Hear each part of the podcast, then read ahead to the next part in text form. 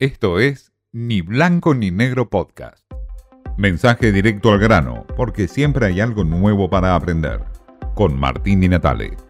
Las elecciones del domingo nos deparan a todos los argentinos una infinidad de interrogantes. En principio, si va a haber segunda vuelta o si en primera vuelta gana el candidato hasta ahora más votado en las pasos, que es Javier Milei.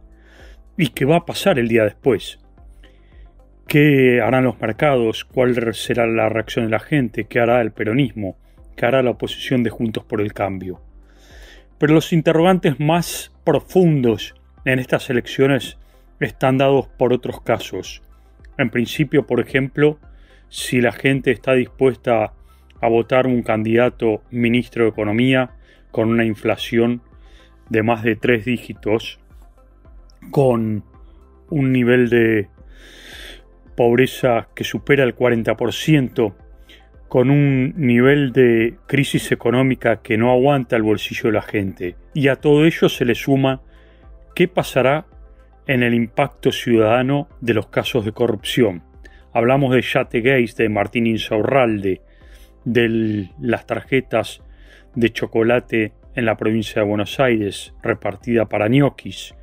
Todos esos casos de corrupción parecen estar latentes en el malestar ciudadano de los argentinos. ¿Cuánto de eso y cuánto de ese mal humor y malestar se va a trasladar a las urnas? Todavía nadie lo sabe, no lo sabemos.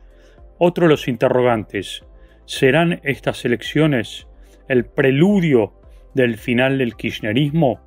Ese kirchnerismo que aparece hasta ahora desdibujado, con una Cristina Kirchner que no apareció en la campaña, estuvo ausente, completamente, un Máximo Kirchner salpicado por Martín Insaurralde y su apego por esos casos de corrupción. ¿El fin del kirchnerismo se acerca? Y si es así, ¿qué se vislumbra? ¿Un masismo para reemplazar a ese kirchnerismo? El peronismo es una gran incógnita en estas horas. ¿Habrá otra nueva fuerza? Este es otro de los interrogantes.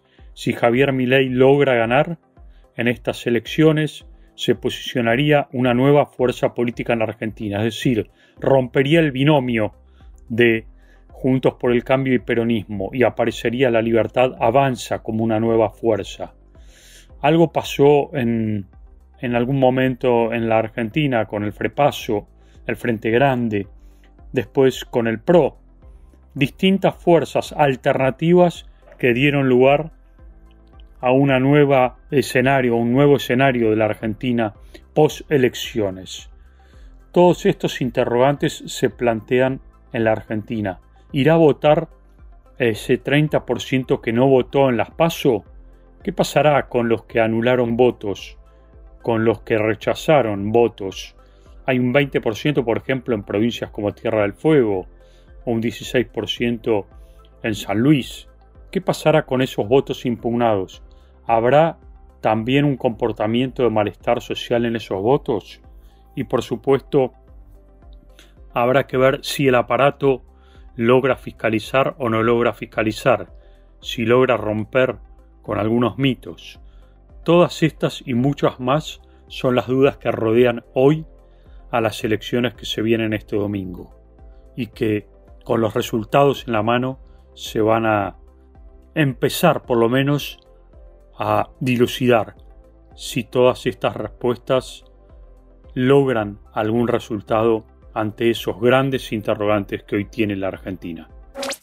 Esto fue Ni Blanco ni Negro Podcast.